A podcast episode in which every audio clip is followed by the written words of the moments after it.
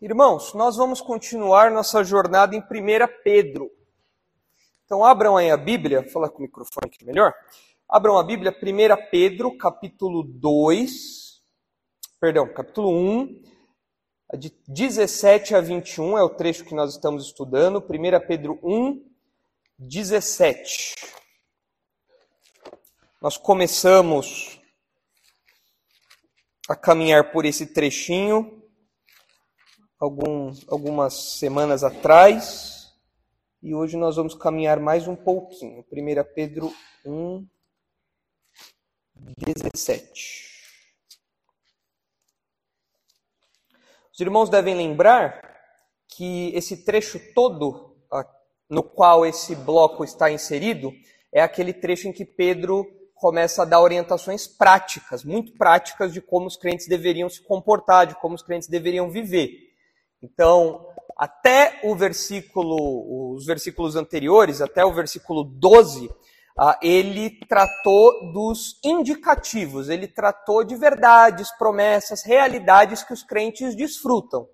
E com base nisso, então agora os crentes têm que viver de determinada forma. Então toda essa sessão, que vai do versículo 13 até o capítulo 2, versículo 10, é uma sessão muito prática. E Pedro adota uma estruturazinha que se repete em vários bloquinhos menores.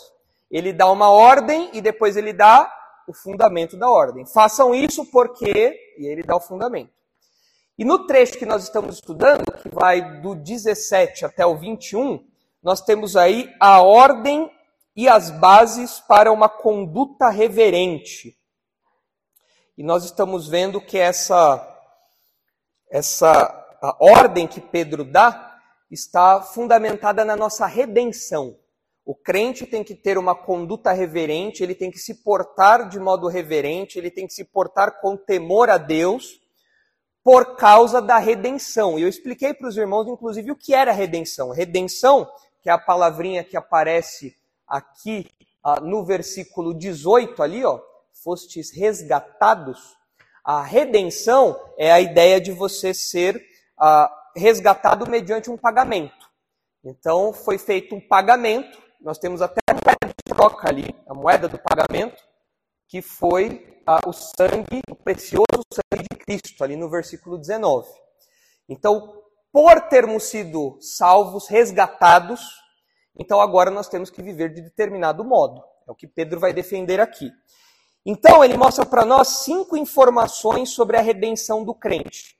E essas informações que ele passa sobre a redenção constituem aí as, as diretrizes para a nossa vida prática. Já que nós fomos resgatados, como nós devemos viver? E ele vai apresentando isso daí para nós, de modo que a nossa vida prática tem por base o que Jesus fez por nós. Então, cinco informações, uma em cada versículo. A primeira informação é que o crente foi resgatado para uma vida reverente, versículo 17.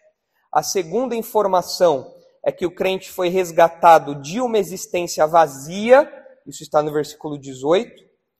Terceira informação é que o crente foi resgatado pelo sacrifício de Cristo, no versículo 19. Quarta informação, o crente foi resgatado a partir de um plano eterno, versículo 20.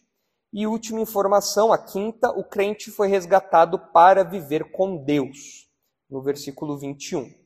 E nós estamos aí na primeira informação. O crente foi resgatado para uma vida reverente. Estamos aí no versículo 17. Então vamos ler o bloco todo para a gente recapitular. E aí nós continuamos caminhando no versículo 17. Então o texto diz assim: Ora, se invocais como Pai aquele que, sem acepção de pessoas, julga segundo as obras de cada um, portai-vos com temor durante o tempo da vossa peregrinação sabendo que não foi mediante coisas corruptíveis como prata ou ouro que fostes resgatados do vosso fútil procedimento que vossos pais vos legaram, mas pelo precioso sangue, como de cordeiro sem defeito e sem mácula, o sangue de Cristo, conhecido com efeito antes da fundação do mundo, porém manifestado no fim dos tempos por amor de vós, que por meio dele tendes fé em Deus, o qual ressuscitou dentre os mortos e lhe deu glória, de sorte que a vossa fé e esperança estejam em Deus. Então, esse é o bloco todo.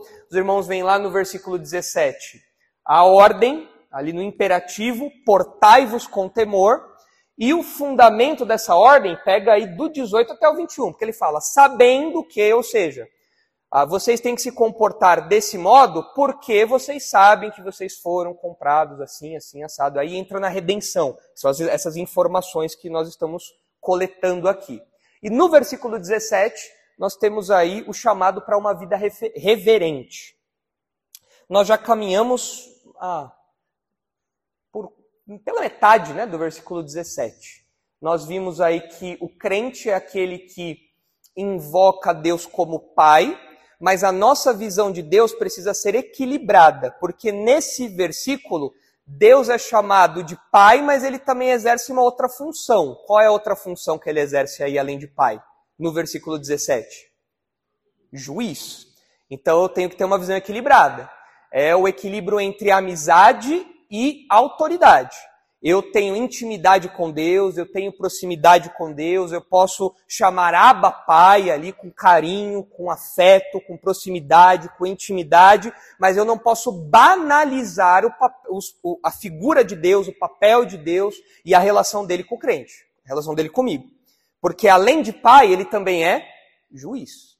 Então, essa lembrança nos deixa com a visão equilibrada sobre uh, quem Deus é e, consequentemente, sobre como nós lidamos com Deus. Uh, muitas vezes, até a gente ilustrou com a relação do pai e do filho na nossa realidade normal, nossa realidade humana. Né? O filho tem que ver o pai como amigo, mas também como autoridade. Se não, se o filho só vê o pai como paizão, como amigão, ele vai pisar no pai, vai fazer o que quiser. Por outro lado, se o filho só vê o pai como uma autoridade rígida e tudo mais, ele não vai desenvolver nenhum afeto, nenhum carinho, nenhum, nenhuma amizade ali. Então, mesmo nas nossas relações aqui na, na, na, na esfera horizontal, nós temos esse equilíbrio aí. Na nossa esfera vertical, no nosso relacionamento com Deus, não é diferente. Lembre-se, Deus é pai, mas ele também é juiz. Então, isso deixaria os leitores de Pedro com uma, um gostinho meio agridoce na boca, né? É doce porque é pai, mas dá um pouquinho de medo porque é juiz. E é isso mesmo que Pedro quer fazer. Pedro quer lembrar: olha, vocês estão nesse mundo, ah, vocês têm um pai, vocês não estão soltos aí, tem um pai que provê, que cuida, que dirige, que sustenta vocês, mas vocês não podem viver de qualquer jeito. Porque esse pai também é juiz. Então esse juízo aqui é direcionado para quem? Para quem? Crentes ou incrédulos? Crentes. Tanto que ele está falando para crentes. E ele fala que esse pai julga ah, com justiça, porque ele julga segundo as obras de cada um, e ele julga também é, imparcialmente. Ele julga sem fazer acepção de pessoas, ou seja, ele não julga com base em critérios externos, em critérios de aparência, em a, a coisas superficiais. A Deus consegue ler o nosso coração, Deus tem os critérios corretos para julgar. Deus não nos favorece. Ah, eu sou, eu, eu, eu sou ah, o filho de Deus já há muito tempo, me converti há muito tempo. Então, para mim, o juízo é menor, para mim, o rigor é menor, a avaliação é menor. Não é assim, não. Deus, com Deus não tem favorecimentos. Ah, eu dou o dízimo mais alto na igreja, então Deus vai dar uma brandada na avaliação que ele faz de mim. Negativo, não é assim. Inclusive, a gente viu que essa avaliação que Deus é, faz com o crente, ela pode se expressar no presente por meio da disciplina. Quando Deus olha para um filho dele e vê que o filho dele está abusando, está bagunçando o parquinho, ele muitas vezes pode ir lá e tirar o filho do parquinho. Falar, chega, você está aprontando demais, eu vou te matar. Isso pode, até, isso pode acontecer, é o que aconteceu na igreja de Corinto. É o que acontece com os crentes, alguns crentes que João escreve em 1 João. É o que aconteceu com Ananias e Safira. Bagunçaram o parquinho, Deus falou, não, não dá mais. Então veio uma disciplina ali. Agora, em termos futuros, a gente viu que isso se aplica até ao galardão, o modo como Deus vai avaliar o nosso desempenho como crentes, o nosso serviço como crentes. Então, todos nós participaremos do tribunal esportivo, por assim dizer, onde Deus vai avaliar o nosso desempenho. Ah, o Rubens foi um bom crente, então vai ganhar aqui uma medalha de prata. Ah, o, André foi um crente meia boca, vai ganhar aqui uma medalha de latão. Né? Uma medalha de latão. É o, o, o, a recompensa que nós chamamos de galardão. A gente não sabe o que é isso. Não é uma medalha, não é, a gente não sabe o que, é. Mas eh, faz parte da avaliação que Deus faz dos crentes. E Deus não vai olhar e falar, ah, não, o Fábio, ele ah, tinha ali um, um, um, dízimo gordo na igreja, então o galardão dele vai ser maior porque ele fez um investimento aí a longo prazo, né? Colocou lá e agora ele vai receber o triplo na eternidade. Não é assim. Deus não faz isso porque seria injusto, isso seria acepção de pessoas. Deus não faz esse tipo de coisa. Ele julga com base nas obras de cada um e ele julga imparcialmente. Isso tudo nós já vimos. Os irmãos lembraram? Puxaram aí na memória? Ok. Agora a gente vai continuar, porque vem a ordem. Agora vem a ordem. A ordem que rege toda essa sessão vem agora. Então ele fala: vocês invocam Deus como Pai, lembrem-se que Deus é juiz. Portanto, portai-vos com temor. Ah, essa palavrinha, temor, ela tá meio fora de moda, né? Quando se aplica a Deus. Na verdade, quando se aplica a qualquer, qualquer pessoa, qualquer autoridade, né? Se fala de temor, não, não tem que ter temor, não tem que ter medo nenhum. Os irmãos devem se lembrar um tempo atrás que eu citei a filósofa Anitta, grande teóloga Anitta, né? Que falou que onde já se viu ter medo de Deus, né? Mas não é só ela não, eu trouxe aqui um outro exemplo para os irmãos. Mas essa palavrinha, apesar de não estar em moda, é uma palavra bíblica. Está ali. Portai-vos com temor, ou seja, o crente tem que ter medo. Aqui as pessoas às vezes tentam abrandar. Não, mas não é bem medo, não é ideia de medo, é a ideia de temor, sim, é a ideia de medo, é a ideia de você ter um pouquinho das suas pernas bambas. É isso daí sim, você tem que ter uma, uma visão correta de Deus, lembrando que ele tem autoridade e poder para é, castigá-lo, para avaliá-lo, e ele tem todos os critérios justos para isso. Agora, a gente tem que fazer algumas distinções, é verdade. Ah, esse temor aqui que aparece não é o medo da condenação eterna. O crente não tem mais esse medo. Lembre-se, Pedro está falando para crente ou para incrédulo? Crente. O crente tem que ter medo do inferno? Não, nós somos li libertos do inferno. Deus nos, nos, tirou desse rumo que nós estávamos caminhando. Então, quando eu lembro do inferno, eu não lembro com medo de Deus me, Deus me jogar lá, eu lembro com gratidão por Deus ter me tirado. Agora, onde eu vejo que na Bíblia o temor do crente não é um temor da condenação. Os irmãos podem ver isso lá em 1 João 4,18. Lá em 1 João 4,18, só virar um pouquinho aí as páginas da sua Bíblia, você vai ver que o medo que o crente tem não é o medo do inferno. Crente não perde salvação, crente não ah, corre o risco de uma hora estar destinado ao céu e depois, porque uh, comete algum pecado, alguma coisa do tipo, ele uh, perde o céu e vai pro, vai, vai, volta a ir para o inferno. Não é assim. A 1 João 4,18 diz o seguinte: olha só.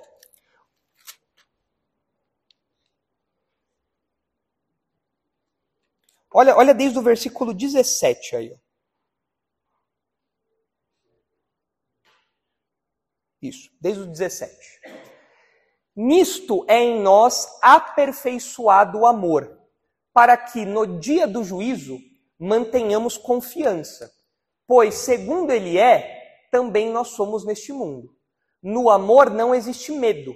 Antes, o perfeito amor lança fora o medo. Ora, o medo produz tormento. Logo, aquele que teme não é aperfeiçoado no amor. Nós amamos porque ele nos amou primeiro. João está contradizendo Pedro? Não. Porque qual, aqui, olhando os versículos 17, 18 e 19, especialmente o 17, João está falando sobre que juízo? Aqui. É o juízo dos galardões, é o julgamento que os crentes vão passar, é o tribunal de Cristo que Paulo fala. É esse juízo que João está falando aqui? Não. Quando ele fala ali de dia do juízo, ele está falando do dia final, do momento em que Deus vai julgar a todos. O crente tem medo desse dia? Ah, eu não sei, né, pastor? Vai que eu chego lá e eu tenho algum pecado que eu não confessei e já era. Aí eu dancei por ignorância. Aí estou no inferno. Eu estou indo todo confiante lá e aí ih, rodou. Não percebeu um pecado, foi para o inferno. Isso não pode acontecer. Agora, é por isso que João está falando: olha, nós temos uma confiança, nós temos certeza da nossa salvação. Nós temos convicção da nossa salvação. Porque lembre-se, aqueles crentes para os quais João escreve, eles estavam em dúvida, porque eles viam os falsos mestres vivendo uma vida de bagunça, de moralidade, e falando que eles estavam próximos de Deus. E o crente comum, ali tentando viver uma vida de santidade, estava ralando, suando ali para ter uma vida, uma vida condizente com o evangelho. E eles ficaram perdidos. Aí João fala: não, vocês são crentes. Independente do que esses homens falem aí, vocês são crentes. Vocês podem ter confiança que no dia do juízo vocês não vão ser envergonhados, vocês não vão ser esquecidos, nada disso. Nós temos confiança.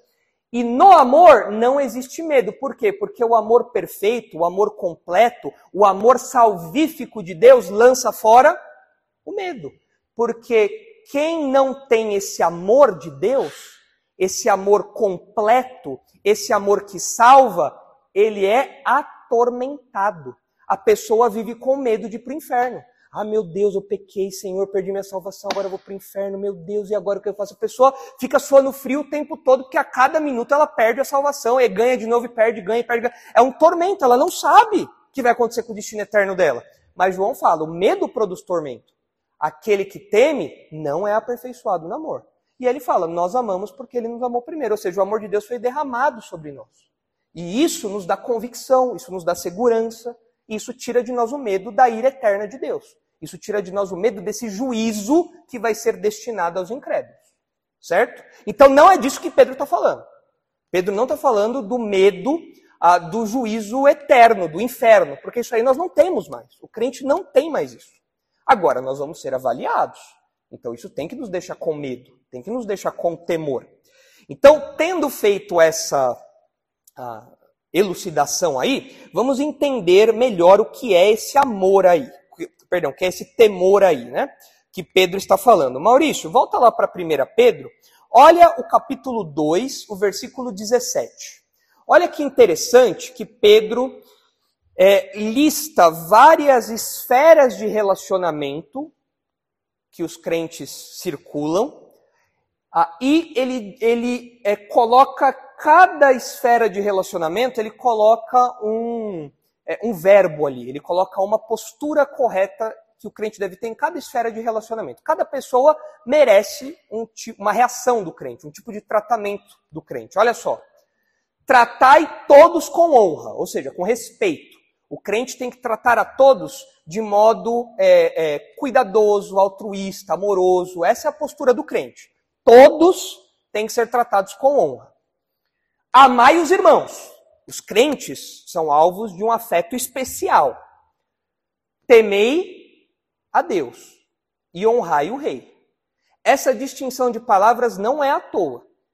A quem o crente deve o maior temor que pode existir? Aos políticos? Ao presidente?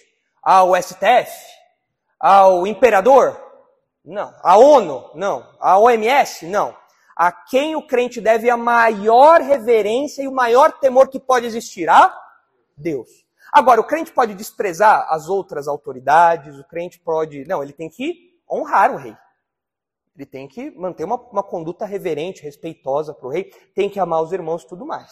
E esse temor aí a Deus, esse, esse, no versículo 17, nos mostra que nós estamos falando de um, um um temor que não é aquele medo paralisante. Vocês já viram aquela, aquele animal, acho que é uma cabra, que quando ela leva um susto, ela congela e cai? Já viram essa cabra? Acho que é uma cabrinha. Ela, é, uma, é uma cabrinha super bonitinha ali, fofinha tal, só que ela assusta muito facilmente. E quando ela assusta, ela congela, ela para, as patinhas dela travam assim. E ela tomba. E fica lá, congelada. E aí do nada ela mexe e volta de novo. Ah, esse é o medo que a gente tem que ter de Deus? Isso é ter, isso é ter temor? É a gente viver paralisado? É isso? O meu, o meu pai conta que quando ele era pequeno, ele era muito desastrado e ele derrubava sempre o copo, o copo de bebida na refeição. Sempre. E o meu bisavô era um homem muito bravo. Dava muita bronca nele. Muita bronca, bronca, bronca. Meu pai ficava com tanto medo de levar bronca que ele começou a comer segurando o copo. Ele almoçava segurando o copo. Então, com uma mão ele ia no, no, garfo, na colher, e com a outra ele segurava o copo. Paralisante. Ele ficava, ficava duro de medo de derrubar o negócio para não levar bronca. Esse é o temor que o crente tem em relação a Deus? Não, não é. O que a gente tem de temor é uma reverência e um respeito profundo, porque nós conhecemos e sabemos e temos certeza do poder e da autoridade de Deus. Tanto que aqui no versículo 17, quem é a maior autoridade do texto? É o rei? Não, é Deus. Então eu sei que ele tem poder, ele tem autoridade para me disciplinar, para me corrigir, para me castigar se for preciso. Eu sei que ele tem ah, todas, todos os critérios, todas as, as, ah, as formas para isso, os instrumentos para isso, então eu me comporto com reverência. Eu me comporto com educação. É mais, mais do que uma educação social. É aquela coisa de é, é, saber quem tem a cinta na mão. Ó, ele tem poder e autoridade para isso. E se precisar, ele vai usar. E ele é a autoridade suprema do universo. Como que você se apresenta diante da autoridade suprema do universo? E aí, parça? E aí, mano? Beleza? É, não, opa, até minha linguagem muda. Eu estou falando com Deus que eu tenho que ter uma reverência profunda. O modo como eu adoro é de qualquer jeito? Não, eu tenho que adorá-lo com temor. Então é desse temor aqui que Pedro está falando. O que, o que a gente aprende aí ao longo da história com outros crentes do passado é que o crente tem que viver uh, uma expressãozinha que era usada pelos crentes do passado, uma expressãozinha em latim, é os crentes têm que viver corandeu. O que é viver corandeu? É viver diante da face de Deus. Ou seja, para onde você for, você tem que se comportar como alguém que está diante do próprio Deus. Eu estou no trabalho, estou diante de Deus. Eu estou na faculdade, estou diante de Deus. Eu estou em casa sozinho, estou diante de Deus. Deus, coram Deus. Olha só, Colossenses 3:22. Olha que interessante como esse conceito é desenvolvido. Provérbios fala muito sobre isso. Uh, mas em Colossenses 3:22, Paulo dá uma aplicaçãozinha muito prática disso. Olha só como é esse temor na prática. Colossenses 3:22.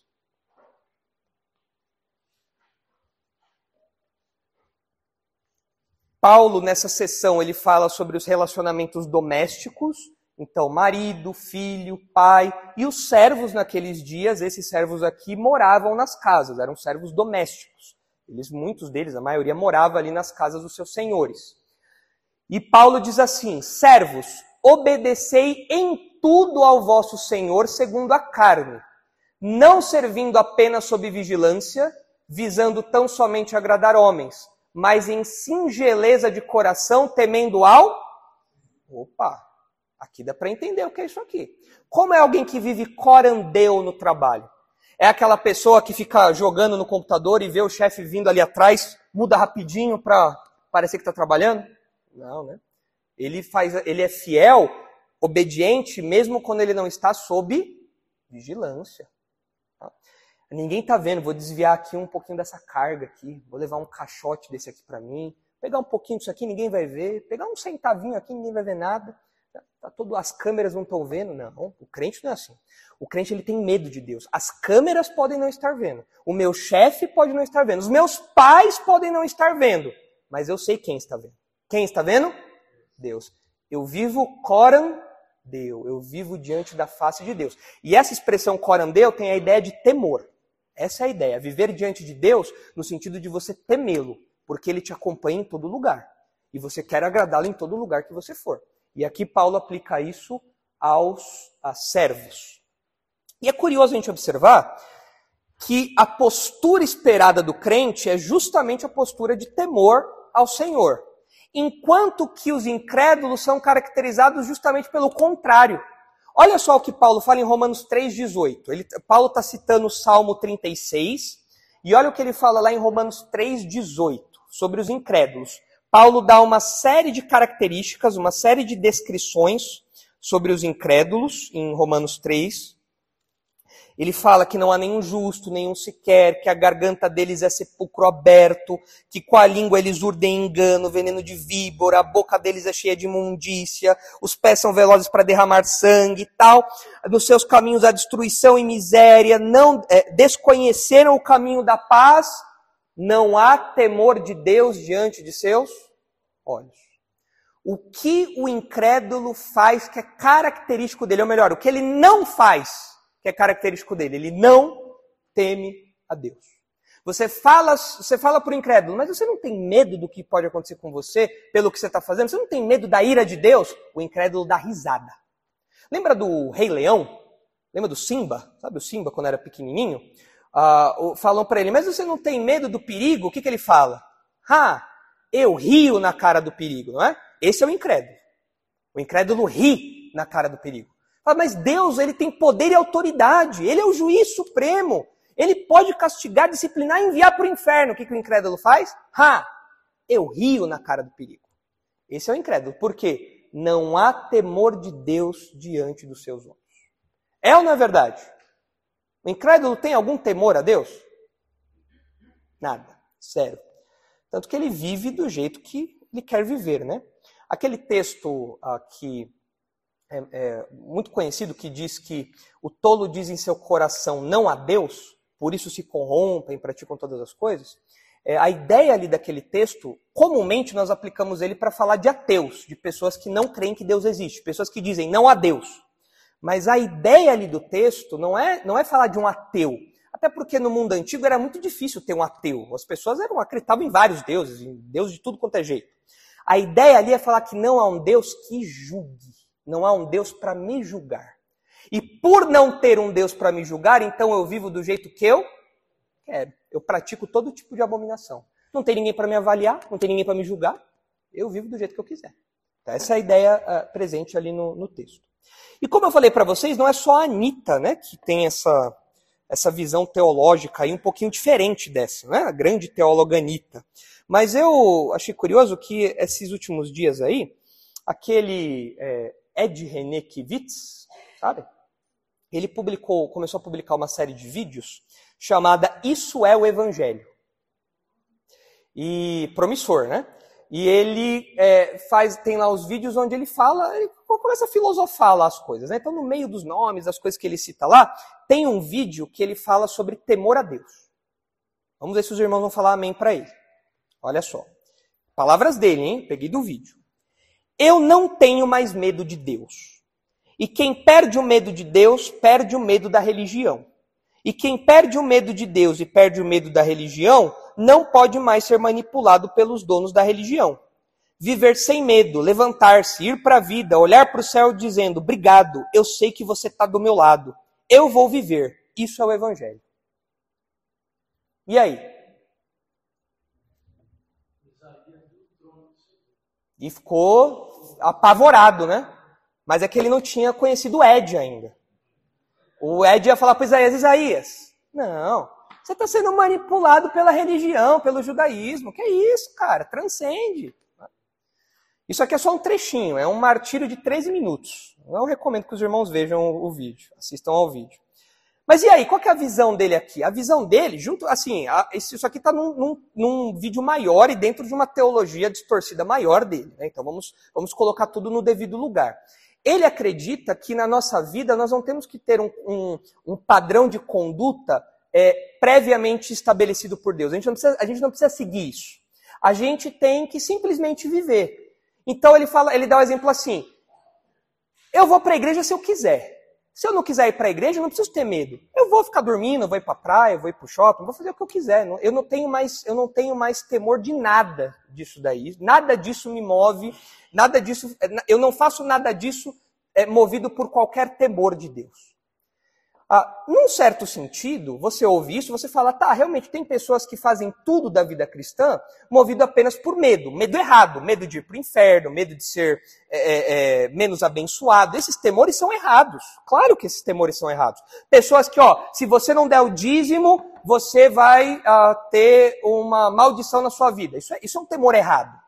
Agora, eu obedeço a Deus também movido, também movido por temor, mas o temor certo. E qual que é o temor certo? Se eu desobedecer, Deus tem a cinta na mão e ele pode me disciplinar. Hebreus fala que Deus disciplina os filhos a quem ama. Então, quando ele diz aqui, né, ah, que quem perde o medo de Deus e o medo, o medo da religião não pode mais ser manipulado, o que, que ele está que tá querendo dizer nas entrelinhas? Que você pode viver do jeito que você quiser. Depois ele fala, né? Ah, levantar-se, ir para a vida, olhar para o céu dizendo obrigado, eu sei que você está do meu lado, eu vou viver. Ou seja, não tenho, na prática, não tenho compromisso moral nenhum. Nenhum. Diga, Vivian.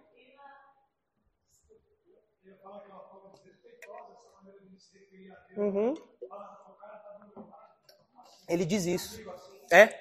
Não, esse vídeo tem outras bizarrices. É que eu só trouxe o trecho é correspondente aqui à parte que ele fala do temor, né? Mas o modo como ele trata Deus é, é totalmente reverente. Ele vê Deus como um, um parceiro, um parceiro, um comparsa.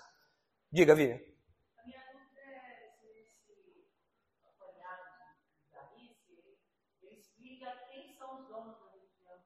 Ah, ele, ele, quando ele fala de dono da religião, os exemplos que ele dá, não só nesse vídeo, mas em outros, é daquele pastor que diz que é importante que os crentes frequentem a igreja, é daquela pessoa que fala que é importante que os crentes é, fujam de determinadas práticas imorais, esse tipo de coisa, entendeu? Ele não quer estabelecer nenhum tipo de moralidade. Você vive do jeito que você quiser. Ele já disse isso em outros vídeos já. Ele já, disse, ele já ensinou isso em outras ocasiões. E aqui ele só está reforçando. Mas a gente vê que a, a ideia toda é, se você tira o medo de Deus, então você pode viver do jeito que você quiser. E quem é crente, segundo ele, não pode ter medo de Deus. Essa é a ideia dele. Não pode ter medo de Deus.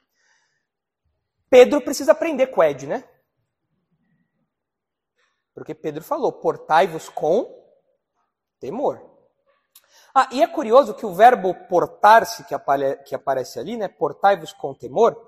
Ah, esse verbo portar-se, ele é o mesmo verbo, é a raiz, a mesma raiz do versículo 15. Volta lá, por favor, Maurício, para o versículo 15, ali, ó quando fala, tornai-vos santos também vós mesmos em todo o vosso procedimento. Essa palavrinha procedimento é a mesma raiz que aparece ali com portai-vos. E quando a gente estudou o versículo 15, quando fala ali de todo o vosso procedimento, a gente chegou à conclusão que Pedro estava sendo abrangente. Ou seja, vocês têm que se portar com santidade em absolutamente tudo que vocês fizerem. E agora Pedro repete uma usa uma palavrinha com uma raiz parecida para falar: olha, vocês têm que se portar com temor. Quando eu coloco essas duas palavrinhas lado a lado, como elas estão muito próximas, eu posso falar que é, Pedro está falando para nós que eu tenho que me portar com temor em todas as áreas da minha vida. Ele continua sendo abrangente. Você tem que ter, se lembrar de, do poder e da autoridade de Deus em todas as áreas da sua vida, no seu casamento, no seu trabalho, ah, na sua faculdade, na sua escola, no seu relacionamento com seus pais, no seu relacionamento com seus filhos, no seu relacionamento na igreja. Tudo que você faz tem que ser marcado por uma conduta reverente, que é o nosso ponto aqui. Tudo que o crente faz tem que ser marcado por essa conduta reverente.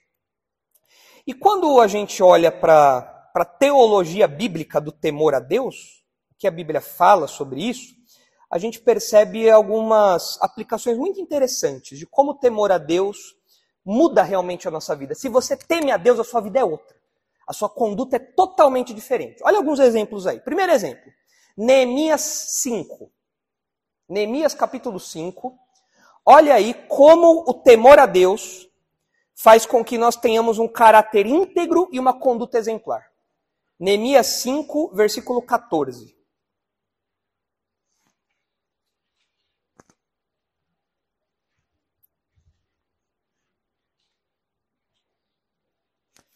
Neemias 5,14 diz assim: Também desde o dia em que fui nomeado seu governador na terra de Judá, desde o vigésimo ano até o trigésimo segundo ano do rei Artaxerxes, doze anos, nem eu, nem meus irmãos comemos o pão devido ao governador. Era o imposto ali devido ao governador, que ele, ele como governador de Judá, podia cobrar, mas ele e os irmãos dele não cobraram. Mas os primeiros governadores que foram antes de mim oprimiram o povo e lhe tomaram pão e vinho, além de 40 ciclos de prata. Até os seus moços dominavam sobre o povo. Porém, eu assim não fiz por causa do temor de Deus. É exatamente o que acontece em Brasília. É? O povo, os políticos, os, ah, os deputados, os senadores, todos eles não roubam de nós, por quê? Porque eles têm temor a Deus, não é verdade? Que, que falta na nossa política, então? Temor a Deus. Temor a Deus. Neemias é o exemplo de que uma pessoa que teme verdadeiramente a Deus, ela, ela é cuidadosa até mesmo na administração pública. Um prefeito que teme a Deus, ele não ousa cobrar mais do que ele deve. Ele não deixa com que os seus funcionários explorem e oprimam o povo. Ah, então, aqui, no exemplo de Neemias, nós vemos que o temor a Deus é o fundamento de uma sociedade justa, começando por cima. E no Brasil nós temos o oposto disso. A falta de temor a Deus faz com que nós cheguemos no ponto que chegamos. Outro exemplo. Sabedoria, é a base da sabedoria. Olha Provérbios 1,7. É um texto famoso esse. Provérbios 1,7. O temor a Deus é o princípio da sabedoria, ou seja, é a base ali, é o primeiro passo para você ser sábio, você precisa temer a Deus. Provérbios 1, 7.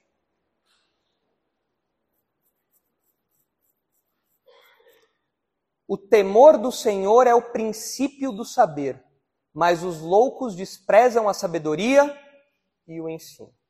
Então a, gente vê o mundo querendo pagar de sábio as pessoas sendo influencers no Instagram, as pessoas sendo ali coaches e falando como você tem que se comportar, o que você tem que fazer, como você tem que é, é, se, se é, portar, se, é, como você tem que falar para você ser alguém de impacto e tudo mais. Todo, todos eles vomitando sabedoria. Mas aí você fala, e o que, você acha de Deus? Ah, Deus é uma ideia, é uma coisa assim. É... E vive, vive, vivem vidas tortas, vivem vidas de qualquer jeito e se acham sábias. Isso é verdadeira sabedoria? Não. Para você saber se alguém é sábio mesmo, você pergunta para ela: Você teme a Deus? Se ela falar sim, eu temo a Deus. Então você fala: Bom, então você está no começo. No começo para ser sábio. No comecinho. É o primeiro passo. Você tem medo de Deus? A sua perna dá uma enfraquecida quando você pensa que um dia você vai estar diante dele, que ele está o tempo todo diante de você? A sua perna dá uma bambeada? Dá. Então beleza. Então você está no comecinho da sabedoria. O comecinho. Se a pessoa falar, não, acho que, acho que Deus é um grande parceiro, é um grande comparsa, né? Ah, então, aí você sabe que a pessoa não é sábia. É curioso, porque o Ed Renekiewicz, ele tem todo um papo de sabedoria, de filosofia, né? Ele se porta como sábio, que fala, olha, o evangelho é isso, o evangelho é aquilo. Pelas palavras dele, à luz de provérbios, ele é sábio? Ele não está nem no começo. Ele já se coloca como guru da sabedoria, da verdadeira religião. É um tolo. É um tolo que despreza a sabedoria e o ensino. É isso aí.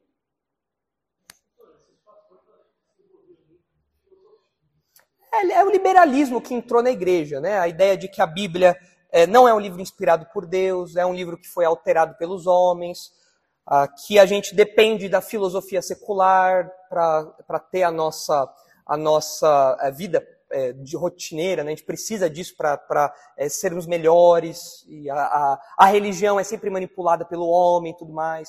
Então isso daí é, é humanismo colocado na prática.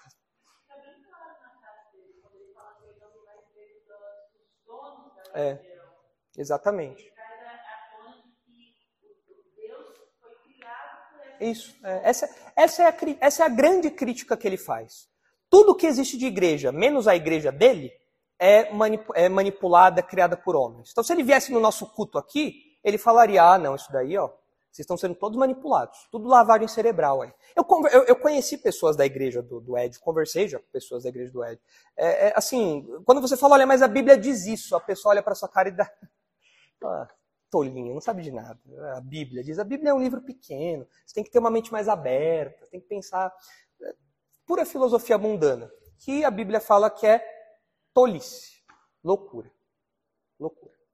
Então, primeiro passo para ser sábio é temer ao Senhor. Olha outro exemplo muito legal em Provérbios 14, 26. Olha só, Provérbios 14, 26 e 27.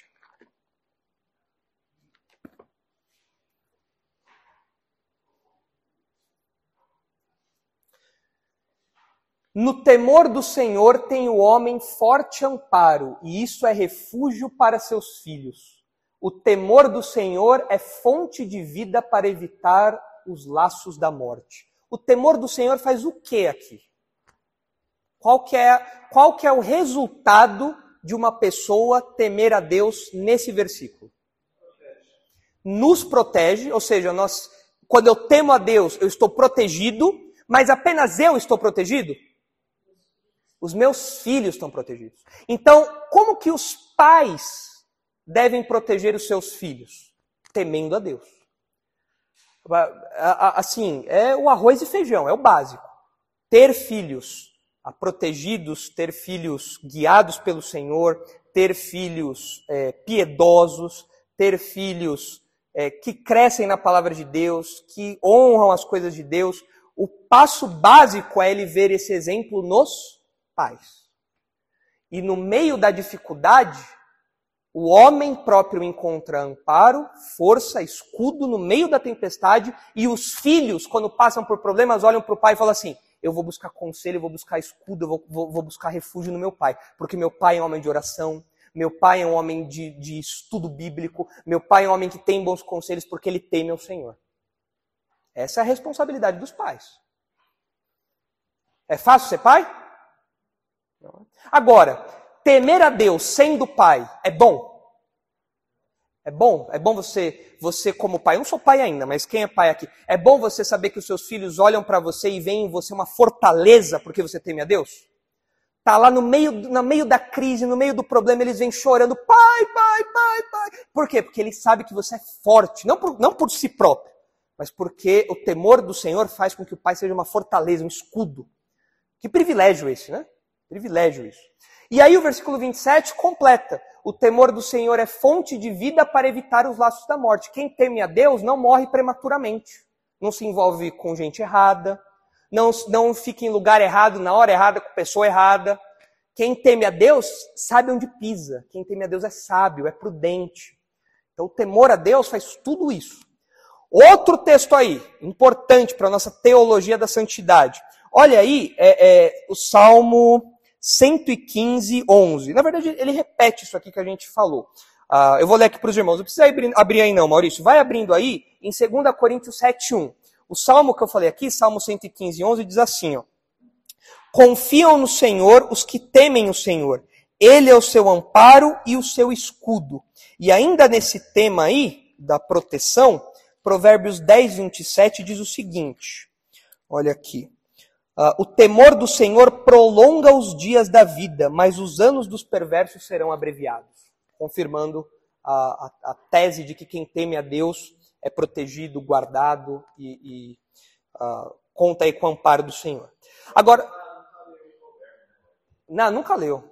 É, nunca leu. E, e, é curioso que ele tinha uma série antiga, acho que era chamada Talmidim, alguma coisa assim, onde ele dava, acho que ele falava de Eclesiastes, alguma coisa assim. Ele era uma coisa meio filosofada ali também. Não, lembro exatamente qual era o tema. Mas você vê que a pessoa, por mais que ela, se um dia ele leu, ele nunca creu no que está aqui. Ele nunca creu. Porque é, não, tem, tem condição. Ele, ele paga de sábio, ele paga de intelectual, ele paga de grande teólogo e tal, mas qualquer leitura bíblica básica vê que não tem nada a ver com o que ele está falando. É, ele já disse isso, né? Que a Bíblia é insuficiente. Então, o que esperar de um homem desse? 2 Coríntios 7,1. Olha o temor a Deus sendo útil, importante para outra área da vida cristã. Tendo, pois, ó amados, tais promessas, purifiquemo-nos de toda impureza, tanto da carne como do espírito, aperfeiçoando a nossa santidade no temor de Deus. O modo como o texto está construído aqui é que nós estamos sofrendo a influência direta do amor de Deus. É como se nós estivéssemos dentro do, dentro do temor de Deus, e esse temor de Deus faz uma pressão na nossa vida. Não uma pressão que nos sufoca, não é isso, mas é uma pressão que nos molda. É uma pressão que nos orienta, que dirige a nossa vida. Então a minha vida de santidade, ela é aperfeiçoada, ela é completada, ela é moldada pelo temor de Deus. Quem não teme a Deus vai ter uma vida de santidade? Nunca. Eu não tenho medo de Deus. Eu nem ligo porque Deus fala. Não estou nem aí. Não ligo, não reconheço a autoridade dele, não reconheço o poder dele. Vou viver do jeito que eu quero. Essa pessoa nunca vai ser santa. Nunca, jamais. Não tem como. Não tem como. Mais um texto. Efésios 5, 18. Olha agora como o temor, ao, o temor a Deus é importante para a nossa vida comunitária, nossa vida na igreja. Efésios 5,18. E não vos embriagueis com vinho, no qual há dissolução, mas enchei-vos do Espírito, falando entre vós com salmos, entoando e louvando de coração ao Senhor, com hinos e cânticos espirituais, dando sempre graças, a, graças por tudo a nosso Deus e Pai, em nome de nosso Senhor Jesus Cristo, sujeitando-vos uns aos outros no temor de Cristo. Sujeitar, sujeitar-se uns aos outros significa você é considerar os outros superiores a si mesmo. É você ser alguém humilde, é você ser alguém altruísta, significa você ser alguém prestativo. E para você desenvolver essa convivência é, servil no meio do povo de Deus, você precisa fazer isso no temor de Cristo. Se você teme a Deus, como você trata o seu irmão? Com desprezo ou com zelo, com atenção, com carinho? Se você teme a Deus, como você trata seu irmão? Zelo? Opa! Deus, o meu Deus é o Deus dele. O meu Salvador é o Salvador dele. Ele está vendo todos nós aqui. Ele, ele anda no nosso meio. Então eu vou tratá-lo com todo o respeito possível. Eu vou colocá-lo em alta conta. Vou dar o melhor lugar para ele. Na hora de repartir o bife, ele vai ficar com a maior parte. Senão o bife todo. E tudo isso fundamentado no temor de Cristo. Filipenses 2. Filipenses 2,12. Olha aí a teologia bíblica do temor de Deus. Filipenses 2,12. O temor a Deus é importante para o nosso crescimento espiritual, para o nosso amadurecimento, para que a gente se torne crentes mais fortes. Olha só.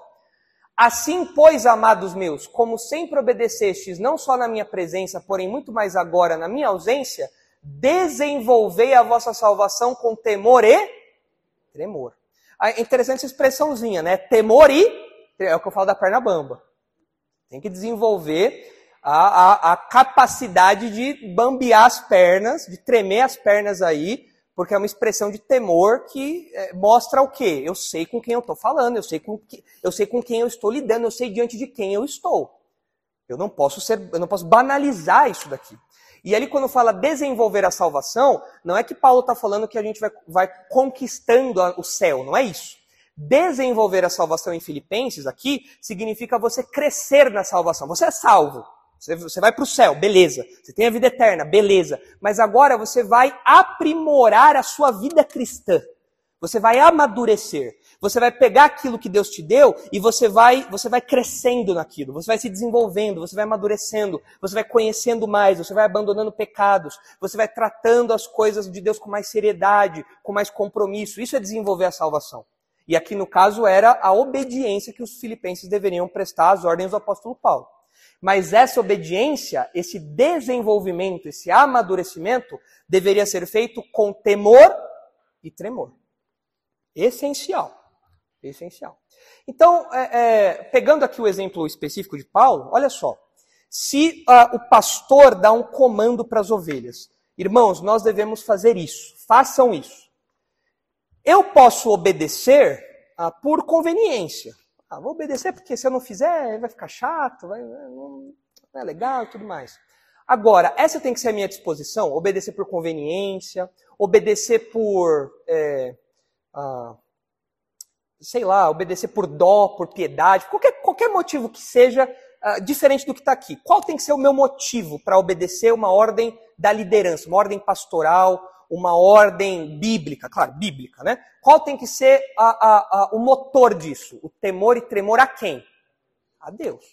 Peraí, o que esse homem está falando é, tem base bíblica e quem colocou esse homem lá foi o próprio Deus. Então eu vou obedecê-lo com temor e tremor a Deus. Eu vou ouvir o que ele está falando. Eu vou ser é, zeloso com aquilo que ele está apontando. Porque Paulo fala: obedeçam o que eu estou falando, para que a salvação de vocês, para que vocês cresçam, amadureçam espiritualmente. E isso tem que ser feito com temor e tremor, sempre com temor a Deus. Mais um texto aí, Hebreus 12, 28. Então, às vezes o pastor fala, né? Abandone tal pecado. Para de namorar incrédulo. Para de fazer isso. Tem na hora, tem, opa, eu vou obedecê-lo, porque eu temo a Deus. E esse homem está sendo boca de Deus agora na minha vida. E eu preciso abandonar esse pecado agora, voando. Tem crente que o pastor fala, entra por aqui, vai por aqui, né? Rompe o namoro com o incrédulo. Ah, pastor, mas é um namoro missionário. Não, não é missionário, é um namoro missionário. Ah, catar coquinho. Enfim, não pode ser assim, né? Tem que ser uma obediência fruto do temor a Deus.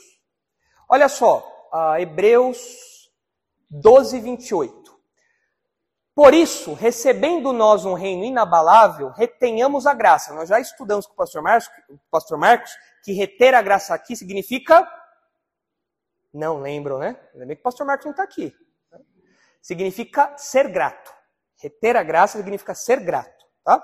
Então, por isso, recebendo nós um reino inabalável, sejamos gratos, pela qual sirvamos de modo, sirvamos a Deus de modo agradável, com reverência e santo temor, porque nosso Deus é fogo consumidor. Esse texto tem um detalhezinho importante. Quando fala ali, sirvamos a Deus de modo agradável, esse serviço a Deus não é o, o, o termo geral para serviço. Nossa, na nossa vida nós servimos a Deus. Então, quando eu sou é, fiel no meu trabalho, eu estou servindo a Deus. Quando eu sou uma boa esposa, eu estou servindo a Deus. Quando eu uso os meus dons na igreja, eu estou servindo a Deus. Isso é o uso geral de serviço. Existe na Bíblia isso. Mas aqui é o serviço cultico. Ou seja, é a nossa adoração quando reunidos como igreja. Então, quando nós estamos aqui reunidos como igreja, prestando culto a Deus, servindo a Deus de modo cultico, nós temos que fazer isso de modo agradável a quem? A Deus, não a gente. Né? Ah, mas é que eu não gosto do culto de quarto, acho meio morto. Ah, que bom, porque não é para você o culto. Não estou interessado em te agradar. Ah, mas é que eu não gosto daqueles hinos que cantam lá na igreja, tudo meio, tudo meio sem graça. Né? Não é para você o hino. Se você gosta ou não gosta, ah, lamento muito. Ah, mas é que eu não gosto, eu não, eu não gosto dessa coisa de ter pregação de uma hora. Isso não é, desculpe, mas isso não tem nada a ver com você. É, é, é para Deus, Ele que tem que ser é, a pessoa que se agrada. Né? Mas além de ser agradável, o nosso culto tem que ser marcado por reverência e santo temor. Como que você senta no banco? Qual, qual que é a sua postura física quando você lembra que você está cultuando a Deus e você tem que cultuar com temor? Como que você senta? Senta lá, largado lá no banco, assim, mascando chicletão. É, aí é. Fica mexendo no celular o tempo todo no culto?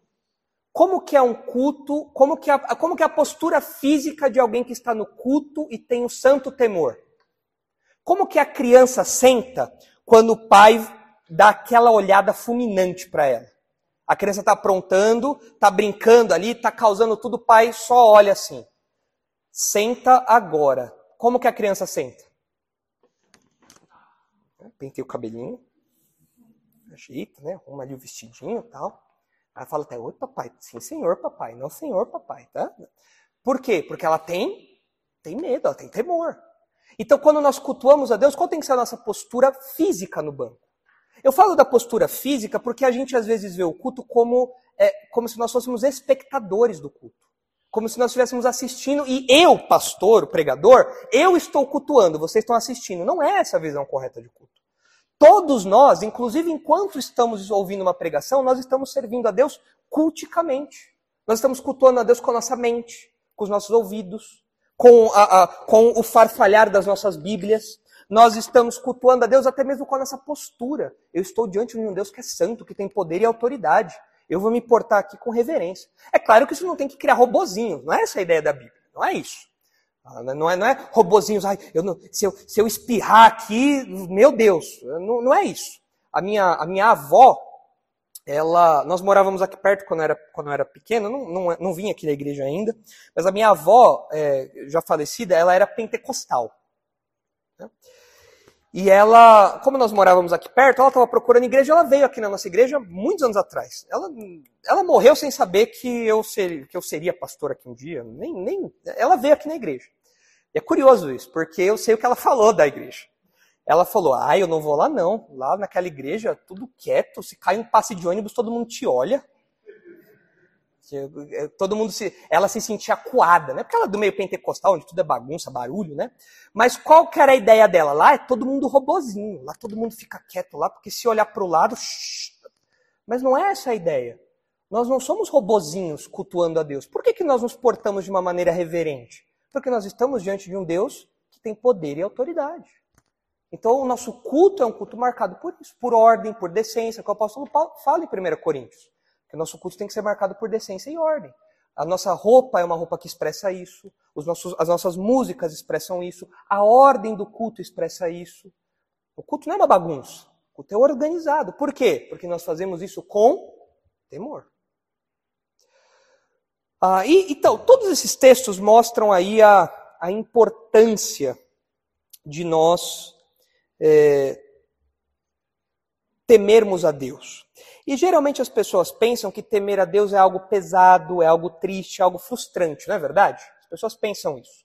Mas para a gente terminar, rapidinho, vamos ver aí três textos. Rapidinho, Maurição, pau na máquina aí. Primeiro texto, Salmo 25, 14. Só para a gente terminar essa palavra, pelo menos, né? só, falei, só falei temor, ainda tem outra coisa para falar, mas não vai dar para falar hoje. Olha aí o Salmo 25, 14. Rapidão. Olha como esse texto coloca temor e intimidade lado a lado. Temor e amizade. Olha só. É Salmo 25, 14.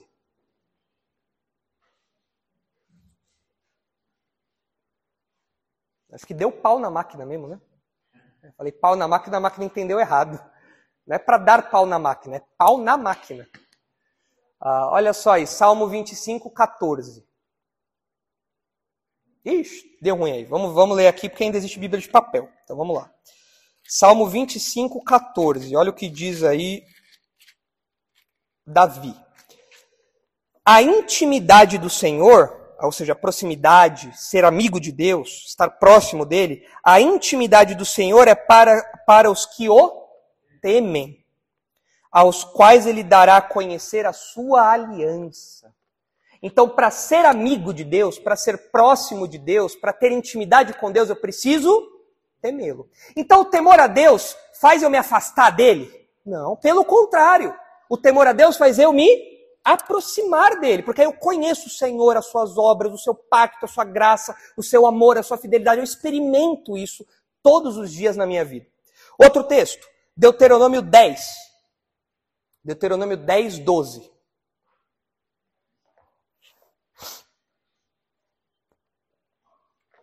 Deuteronômio 10, 12 e 13. Olha só.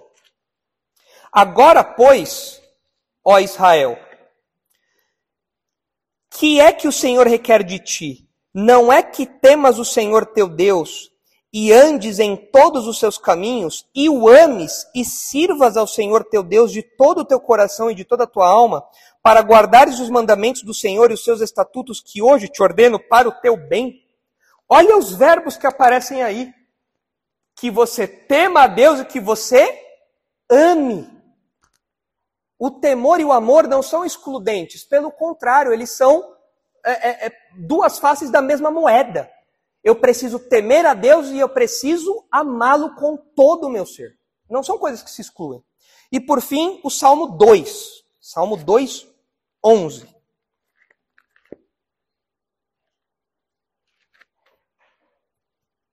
Salmo 2,11 diz assim: Servi ao Senhor com temor e alegrai-vos nele com tremor. Aí bugou a cabeça, né? Tá com medo, vai estar alegre? Tremendo, ah, aquele, aquele, aquela risada de medo, né? Que você dá. É isso? Não. É porque temer a Deus é você conhecê-lo em toda a sua em, em, tudo aquilo que ele se revela a nós, né? Olha só, servir ao Senhor com temor. E aí vem o paralelo alegrai-vos nele com tremor. Então, o serviço a Deus traz alegria, e tudo isso é marcado por temor e tremor.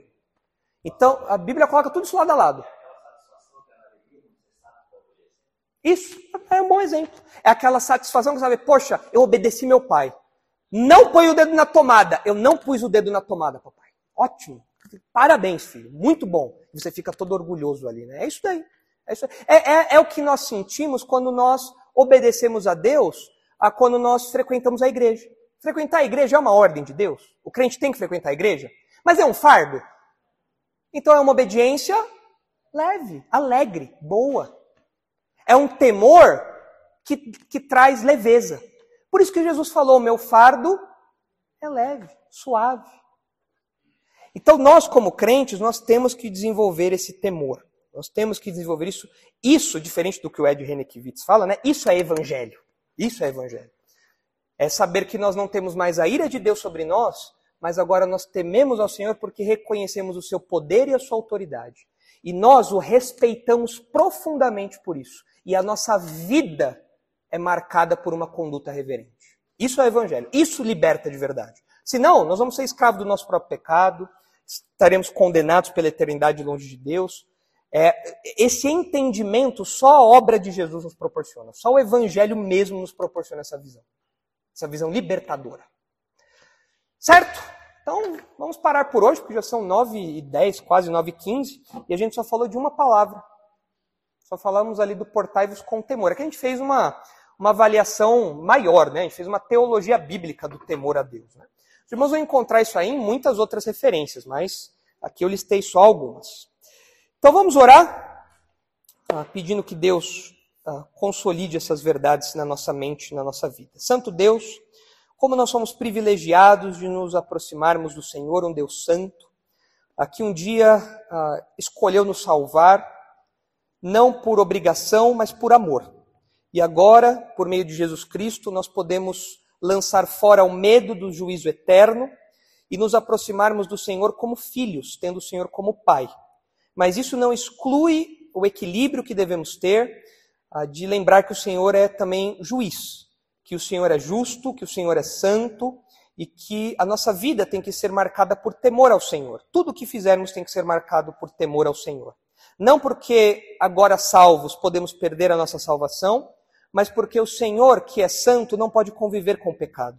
E quanto mais nos aproximamos do Senhor, mais nos afastamos do pecado. E o Senhor, que é um Pai justo, não pode ver em disciplina a, a obstinação dos seus filhos e se manter calado. E por isso o Senhor tem poder e autoridade para nos disciplinar, o Senhor tem poder e autoridade para avaliar a nossa conduta. Ajuda-nos então neste mundo a vivermos de modo santo, de modo agradável ao Senhor. Tudo isso feito no temor do Senhor, tudo isso feito corandeu. Leve-nos agora em segurança para casa, nos dê um resto de semana debaixo do seu cuidado, da sua proteção e provisão. E em nome do nosso Salvador Jesus Cristo que nós oramos. Amém.